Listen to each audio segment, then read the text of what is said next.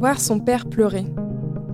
Je pense que nous pouvons presque tous et toutes compter sur deux doigts le nombre de fois où ça nous est arrivé. Un souvenir imperceptible lors d'un enterrement, de l'annonce d'un drame peut-être. Moi, je me souviens d'avoir vu le mien pleurer pour la première fois, et peut-être même pour la dernière, lors de l'enterrement de sa mère. J'étais petite, j'avais 5 ans peut-être. Et c'est une des seules choses qui me reste de ce moment. C'est la surprise de voir couler sur le visage de mon père des larmes. Le choc de voir apparaître une faille sur cette figure que je pensais infaillible. Lui le surhumain, lui le super-héros, lui qui ne faiblit jamais, à qui rien de grave ne peut arriver. Lui mon père. Je crois ne l'avoir vu pleurer qu'une seule fois.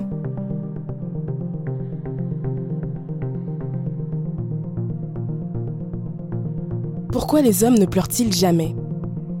Pourquoi dans les Disney que l'on regardait enfant, on voyait tout le temps les princesses pleurer, mais jamais les princes Moi, je me souviens d'une phrase que me disait tout le temps ma mère quand j'étais petite.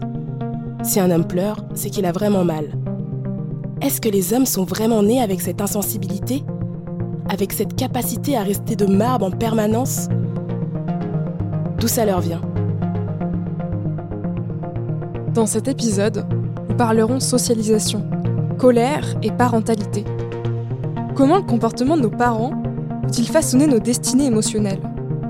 En quoi l'éducation patriarcale peut-elle constituer un drame pour les enfants? Et comment s'en libérer?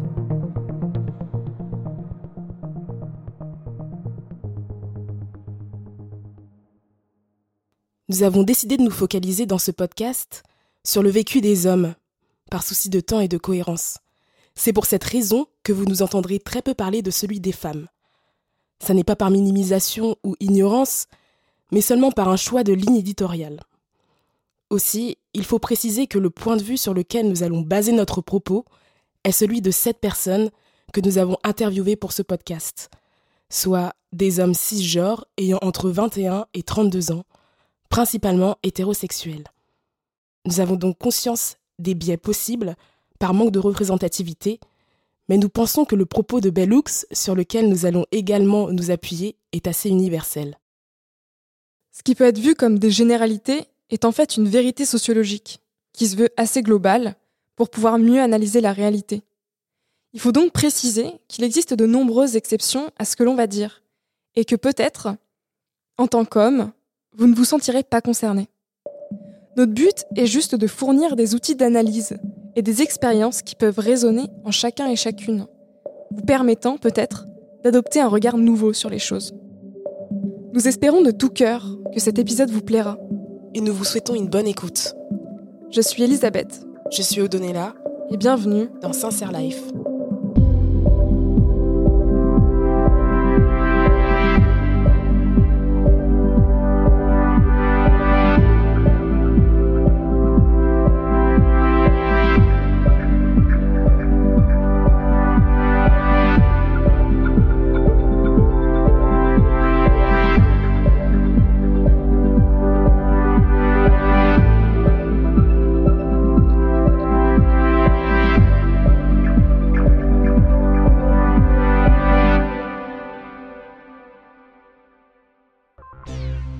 Imaginez qu'un beau jour, vous devenez parent.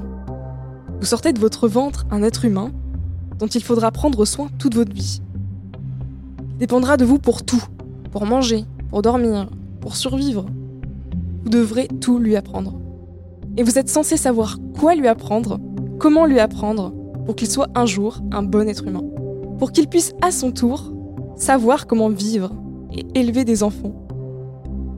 Moi, ça me terrifie. Plutôt, ça m'impressionne. J'ai du mal à comprendre comment on peut réussir à s'engager à ce point, sur du si long terme. Ça me paraît tellement grand comme expérience, tellement au-dessus de moi. Pourtant, autour de moi, beaucoup de gens l'ont fait. À commencer par mes parents, puis mes grands-parents. Et c'est peut-être pour ça que, enfant, j'avais du mal à les voir comme des personnes normales et pas comme des surhumains.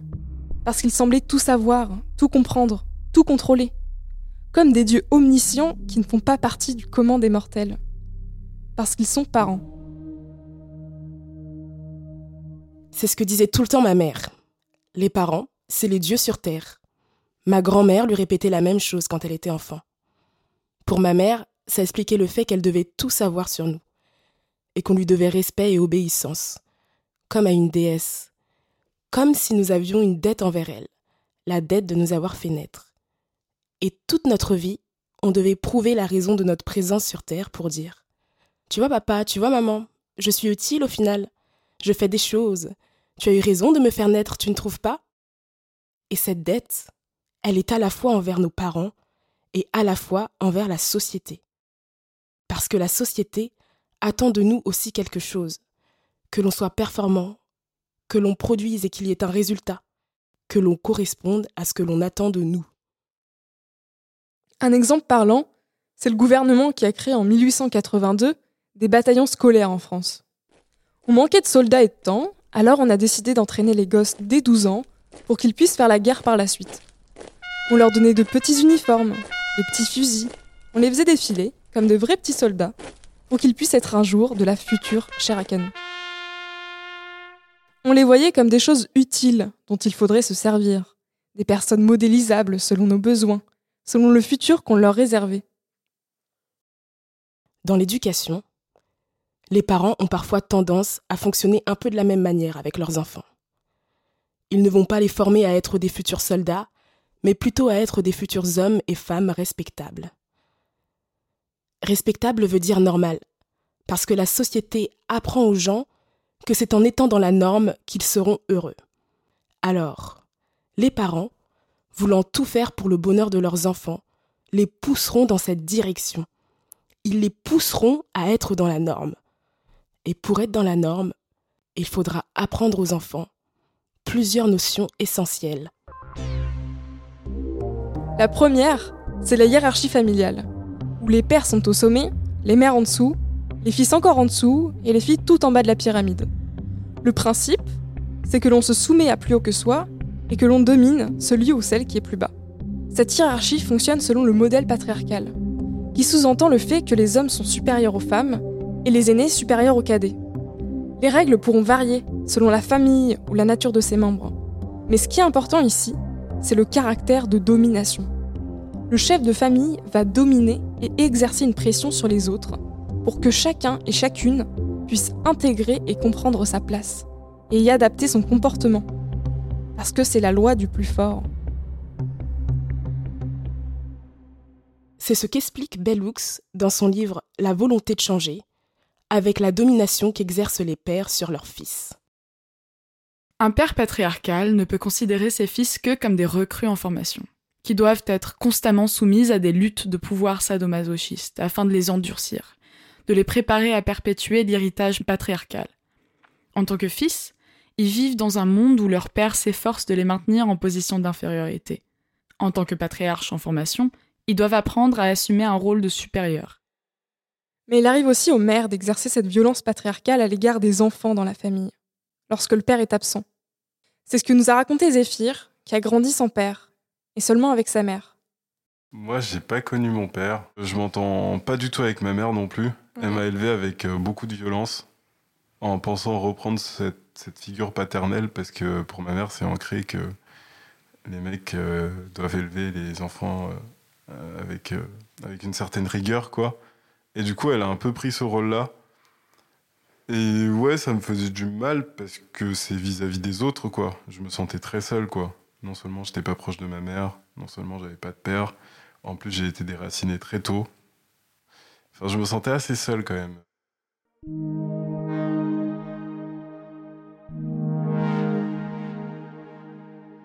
Elias aussi a grandi sans son père. Et sa mère regrettait le fait qu'il n'y ait pas d'homme à la maison pour imposer ce cadre, cette soumission.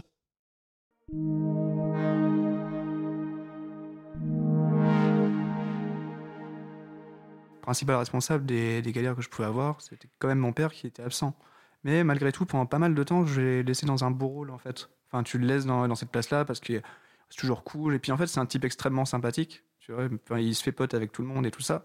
Mais euh, je pense que c'est un peu cette dernière génération d'hommes qui ont pu euh, avoir des gosses et se barrer, enfin faire ça euh, sans en avoir rien à foutre. Et, et je pense que c'est des trucs qui, qui doivent sans doute encore arriver, quoi, mais un petit peu moins, tu vois. Je pense que tu n'as pas le même rapport, tu vois.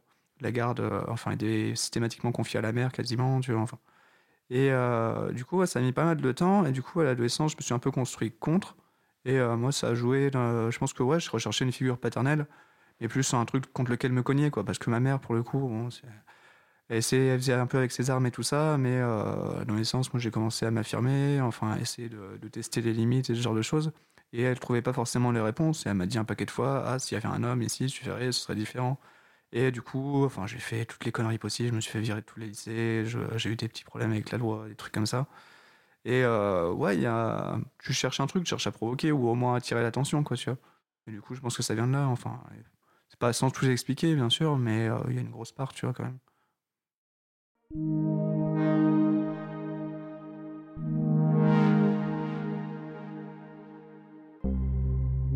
Donc, même dans les familles monoparentales, seulement composées d'une mère, la figure du père pourra demeurer comme étant la seule personne capable de discipliner ses enfants. Les mères tenteront d'exercer cette domination, mais regretteront l'absence d'un père, comme si leurs enfants ne pouvaient pas se développer normalement sans domination patriarcale. Comme si le patriarcat était essentiel à l'éducation. Alors, les mères pourront parfois être d'autant plus violentes et strictes parce que leur peur de ne pas réussir à éduquer correctement leurs enfants sera d'autant plus grande. Elles auront peur de ne pas faire de leurs fils des hommes, des vrais.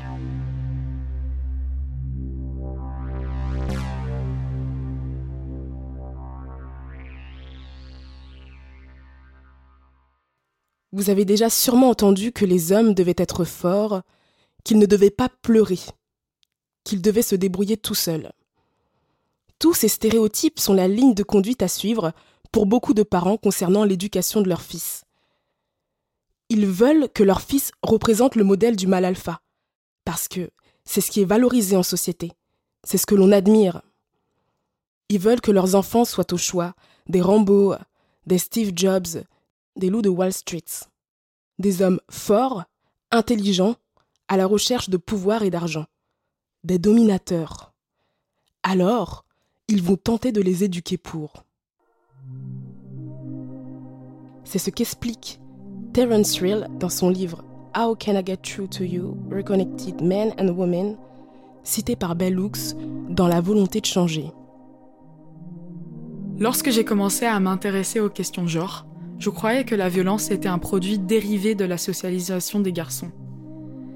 Mais après avoir écouté plus attentivement les hommes et leurs familles, j'en suis venu à penser que la violence est la socialisation des garçons. Notre manière de faire de ces garçons des hommes passe par la mutilation. La recherche nous montre que nous les coupons de leur mère bien trop tôt. Nous les séparons de leur propre expressivité, de leurs sentiments, de leur sensibilité aux autres. Même l'expression comporte-toi comme un homme signifie marche ou crève la déconnexion n'est pas l'une des retombées de la masculinité traditionnelle. La déconnexion est la masculinité. Et cette déconnexion passe en premier par le contrôle des émotions. J'ai posé la question à Nat et Zéphyr si eux, dans leur famille, ils pouvaient exprimer leurs émotions étant enfants. Euh, non, vis-à-vis -vis de mon père qui ne voulait pas que je pleure. Et du coup, je pense que ça, je l'ai encore, mais inconsciemment, parce que du coup, je ne pleure absolument jamais.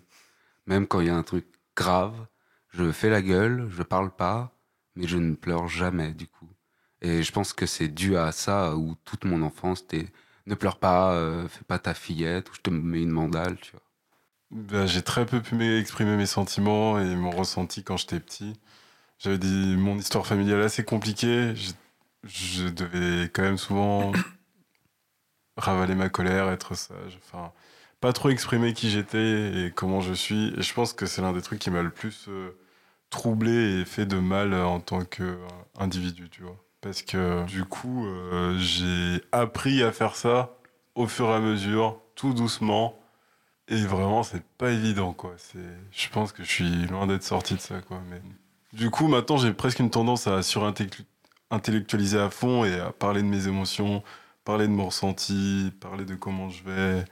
Mais euh, à le communiquer, des fois, j'ai encore du mal, quoi. Genre, c'est comme s'il y avait un blocage total. À part la violence, on n'a pas le droit d'exprimer grand-chose d'autre, quoi, tu. Vu que dans l'enfance, on euh, on pouvait pas communiquer nos émotions, bah, on a du mal à les communiquer maintenant. Et sauf que bah, si tu communiques pas dans une relation, il y aura forcément quelque chose qui va pas. Du coup, parce que si tu peux pas t'exprimer, ni, enfin, ni discuter, échanger avec l'autre, il y aura tout le temps quelque chose qui ne va pas. Toi, t'arrivais pas à exprimer quoi, par exemple? Tout.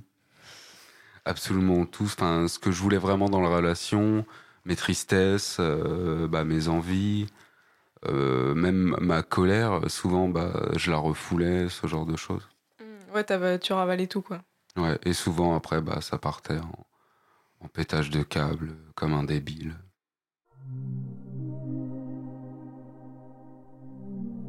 Cet endurcissement pousse donc les jeunes garçons à intégrer le fait qu'ils ne sont pas censés ressentir certaines émotions, comme la tristesse. Parce que ressentir de tels sentiments, ça serait être faible, et ça voudrait dire qu'ils ne sont pas à la hauteur de ce que l'on attend d'un homme. Ils vont enfouir ces sentiments au fond d'eux et en avoir honte. Ils vont masquer ces émotions indésirables avec d'autres plus acceptables, comme la colère.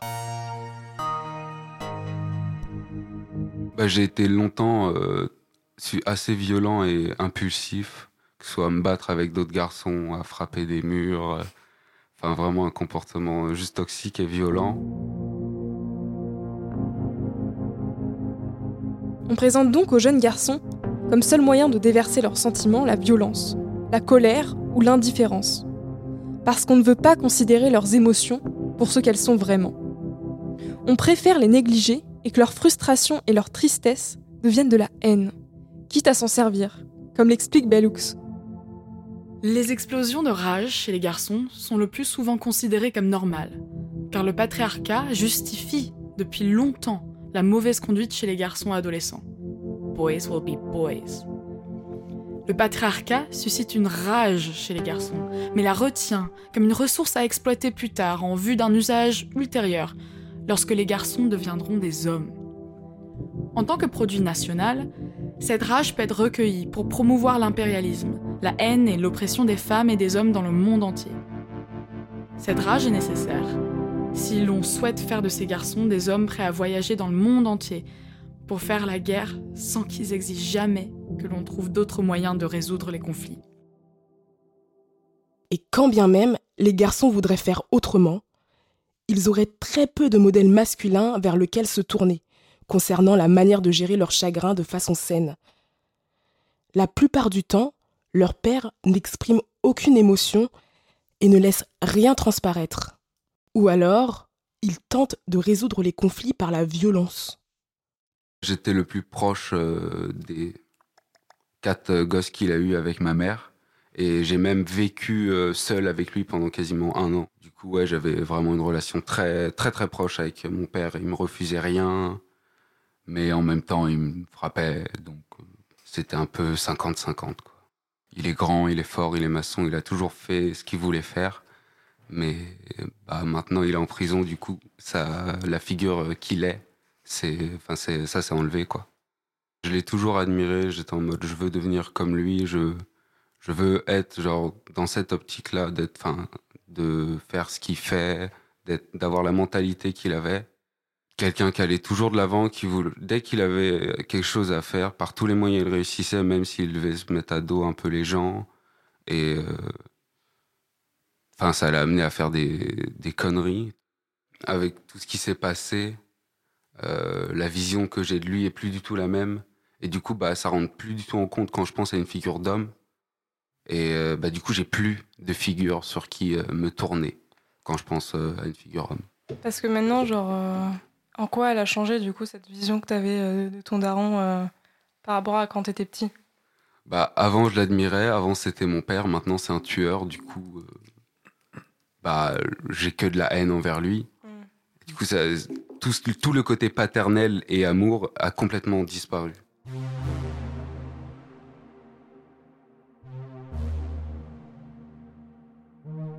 Même les personnages de films auxquels les petits garçons peuvent s'identifier jouent ce rôle. James Bond, c'est le pire. Tout est simple pour lui, tout est, euh, il est dominant, il, est, s'accapare tout, les femmes euh, tombent sous sa main, et même si elles veulent pas, bah, tant pis, il peut les rattraper, les ramener vers lui, les, les galocher de force, c'est pas grave. Martin, lui, nous avait parlé de Kurt Cobain, qu'il admirait à l'époque. C'est un modèle un petit peu alternatif de la masculinité, certes, sans abdominaux visibles ou domination flagrante, mais là encore, Kurt Cobain a fini par mettre fin à son chagrin par la violence, non pas envers les autres, mais envers lui-même, en mettant fin à sa vie. Alors, vers quelle figure masculine les garçons peuvent-ils se tourner lorsqu'ils sont tristes et qu'ils ne peuvent exprimer cette tristesse auprès de personne Quelle figure accepte sa tristesse telle qu'elle et décide de la gérer sainement plutôt que de déverser sa colère, de ressentir ce chagrin sur les autres?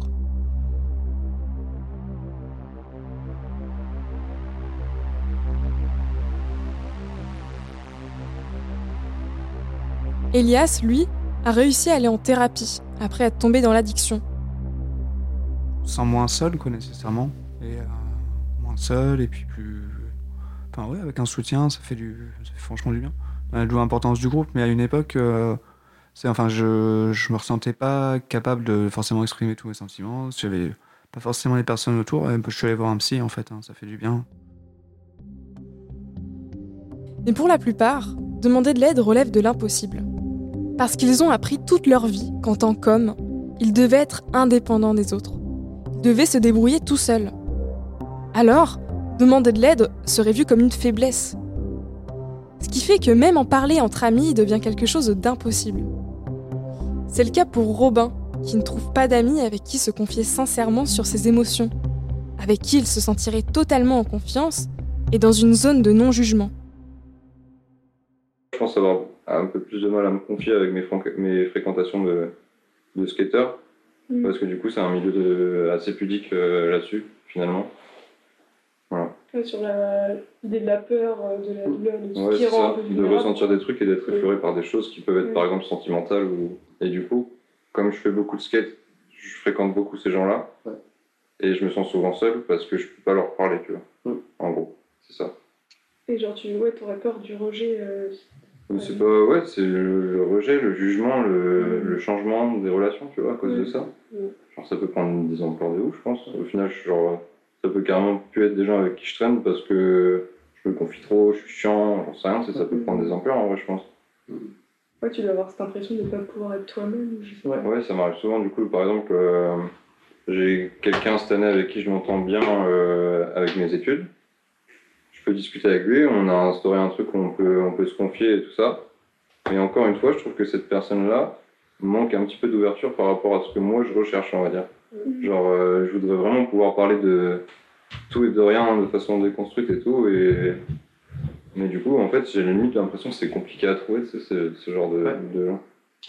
Et encore, euh, à Rennes, je me dis que peut-être il y a plus de personnes ouvertes parce que Enfin, je sais pas, c'est pas Paris par exemple. Quoi. J'ai l'impression qu'à Paris, ça doit être un petit peu une grande jungle de, de mecs.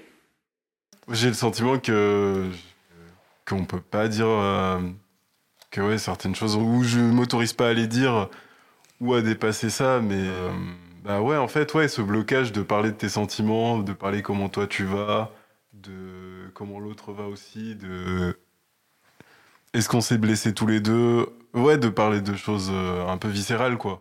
Parler des relations aux autres hommes, je trouvais que c'était intéressant ce qu'il dit parce qu'aujourd'hui, euh, moi, je galère de ouf à dire à mes ah copains euh, euh, ce qui va pas entre nous et, et juste faire en sorte que ça aille mieux, qu'on avance tous les deux. Et, et ça, c'est vraiment c'est compliqué, quoi. Enfin, moi, j'y arrive pas, quoi. Enfin, il faut vraiment beaucoup de temps, quoi, pour que je le fasse. Par exemple, avec mon frère jumeau, on se parle tout le temps, mais on n'a jamais parlé d'émotions, ni on n'a jamais abordé la question de la sexualité, de, pas plein de choses qu'on pourrait dire à à peu près tous nos amis. Bah, avec mon frère jumeau, jamais on a parlé de tout ça. Et euh, bah, je pense que c'est dû au fait qu'on soit frère jumeau. Peut-être qu'on est absolument pareil, qu'on a été mis en compétition. Du coup, toute notre enfance. Du coup, on n'arrive absolument pas à parler de tout ça. On a dû le faire une fois et ça a abouti à absolument rien du tout c'est plus simple de se battre.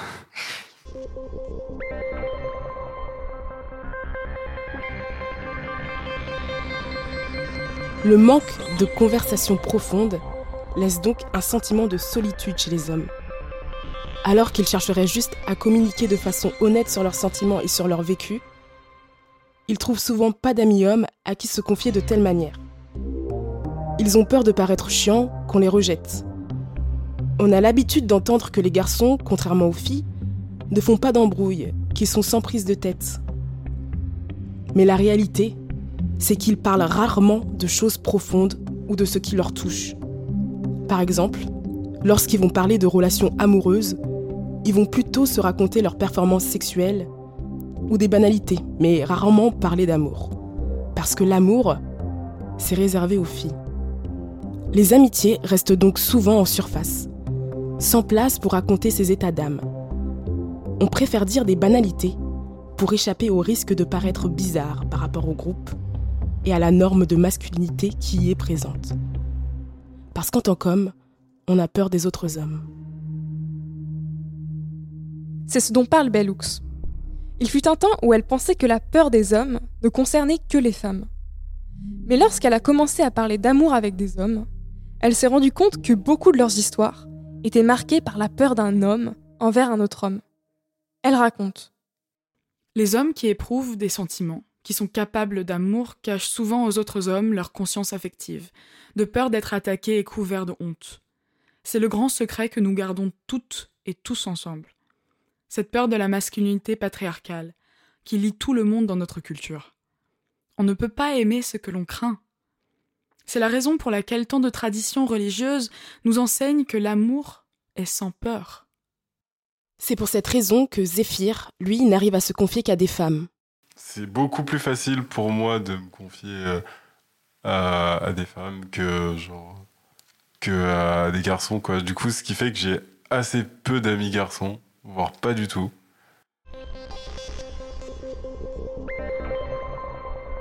Parce que c'est dans la honte que vivent les hommes. La honte de leurs émotions, de leurs sentiments, d'eux-mêmes. La plupart ne s'assument pas. Ils masquent leur authenticité avec des performances, que ce soit de virilité, de violence, de colère ou même d'indifférence. Ils ont tellement peur de ne pas correspondre à l'image de l'homme patriarcal qu'ils préfèrent passer leur vie dans la souffrance et dans le mensonge, dans la honte d'eux-mêmes. Ça fait que beaucoup d'hommes ne parviennent jamais à se connaître réellement, parce qu'ils ont peur de partir à leur propre découverte. Ils redoutent leur vraie personnalité, parce qu'ils ont peur qu'elle soit trop en décalage avec ce qu'on attend d'eux en tant qu'hommes. Ils ont peur de ce qu'on pourrait dire d'eux. Trop féminin, trop sensible, trop fragile. Parce que depuis qu'ils sont petits, c'est souvent comme ça que les personnes de leur entourage jugeaient les hommes qui n'étaient pas dans la norme. Alors, comment oser être soi-même avec ses failles, ses émotions, sa vraie personnalité, si on sait qu'à la fin, on pourrait s'attirer le rejet, l'humiliation ou la violence de la part des autres Et ça, même de la part de ceux qu'on aime le plus. Comment avoir le courage d'être soi, dans un environnement et une société qui font tout pour qu'on ne le soit pas qui font tout pour nous décourager d'être nous-mêmes? Bellux évoque ce sujet dans la volonté de changer.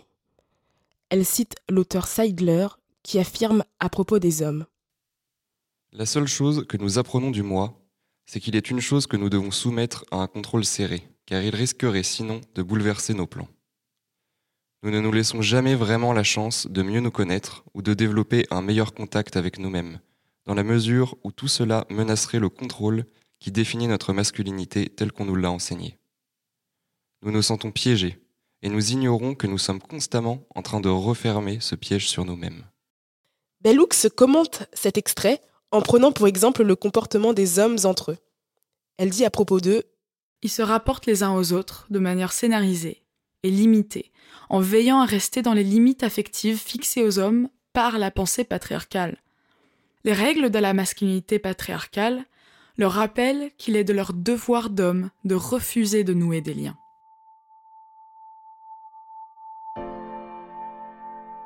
Le problème, c'est que nous avons, pour beaucoup, une blessure vis-à-vis de nos parents qui n'a jamais été vraiment guérie. C'est ce qu'explique Lise Bourbeau dans son livre Les cinq blessures qui empêchent d'être soi-même. Selon elle, la plupart des gens sont atteints d'une ou plusieurs blessures qui ont été commises pendant la petite enfance. Ces cinq blessures sont les suivantes. Le rejet, l'humiliation, l'abandon, la trahison ou l'injustice. Pour gérer ces blessures, Une fois adulte, on aura tendance à répéter des mécanismes de manière inconsciente pour guérir. Mais souvent, on se perdra dans des comportements toxiques, tant pour nous-mêmes que pour les autres. On essaiera par exemple de rechercher à tout prix l'approbation de nos parents, parce qu'on ne s'est jamais vraiment senti validé ou supporté étant enfant. Ça nous mènera à choisir tel métier plutôt qu'un autre, tel partenaire, telle vie. Et on ne sera jamais dans l'honnêteté vis-à-vis de nous-mêmes, parce qu'on s'efforcera d'être quelqu'un que nous ne sommes pas vraiment. On s'enterrera dans le mensonge toute notre vie pour essayer d'obtenir, à la fin, un petit peu d'amour.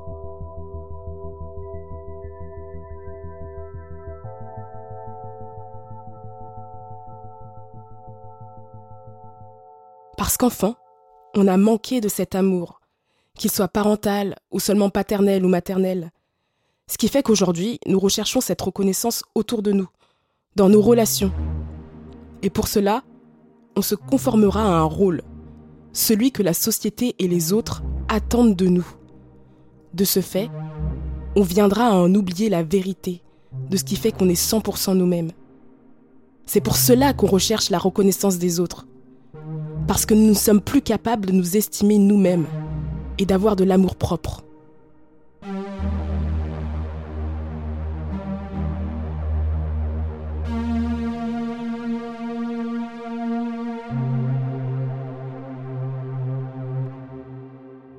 Et pour les hommes, cet amour-propre peut être d'autant plus difficile à trouver par le caractère superficiel qu'il peut revêtir. Parce que toute leur vie, on aura refusé leur vraie personnalité, leur sensibilité aux choses, ce qui fait qu'ils sont vraiment eux. Alors, ils intégreront petit à petit ce que la société attend d'eux, et ils joueront ce jeu malgré eux, sans même en prendre conscience. Ils apprendront à être cet homme patriarcal, parce que c'est à lui que l'on portera de l'admiration. Ce qu'ils sont vraiment, ce qui les rend humains, ce qui les rapproche des femmes n'intéresse pas les gens. On attend simplement d'eux qu'ils soient impassibles et stables en toutes circonstances. Alors, comment peuvent-ils arriver à exprimer leurs sentiments envers les autres? Si personne n'est vraiment prêt à les recevoir C'est ce que nous explique Bellux. Lorsque les femmes sont en souffrance affective, l'idée sexiste selon laquelle elles doivent et peuvent donner de l'importance aux émotions permet au moins à la plupart d'entre nous de dire à quelqu'un ce que nous avons sur le cœur. Qu'il s'agisse d'un ou une amie proche, d'un ou une thérapeute, ou de l'étranger ou l'étrangère assise à côté de nous dans l'avion ou le bus. Les mœurs patriarcales enseignent aux hommes une forme de stoïcisme affectif, d'après lequel ils seraient d'autant plus virils qu'ils ne ressentent rien. Mais si par hasard ils devaient ressentir quelque chose, et que ces sentiments les blessaient, la réponse virile consisterait à les étouffer, à les oublier, à espérer qu'ils s'en aillent. C'est donc la société qui éloigne les hommes d'eux-mêmes, de leurs sentiments, de leur humanité. C'est le patriarcat qui les mène à devenir ces figures atrophiées qui n'osent plus rien ressentir à part de la colère. C'est le fait d'avoir été dominés qui les pousse à être des dominants à leur tour. Parce qu'ils ont l'impression que le seul moyen de vivre leur masculinité aujourd'hui, c'est d'avoir une ascendance sur les autres. C'est d'avoir le contrôle en toutes circonstances. C'est d'être dans la performance constante de soi. Parce qu'ils ont l'impression que c'est dans la reconnaissance des autres qu'ils pourront trouver de l'amour. Dans le prochain épisode, nous nous intéresserons aux questions de virilité, d'hétéronormativité et de sexualité. On s'intéressera aux étapes fondatrices de la masculinité, telles que les compétitions de poils dans les vestiaires du collège, le rapport à la sexualité entre violence et recherche de liens intimes, ou encore les comportements à risque encouragés par les copains.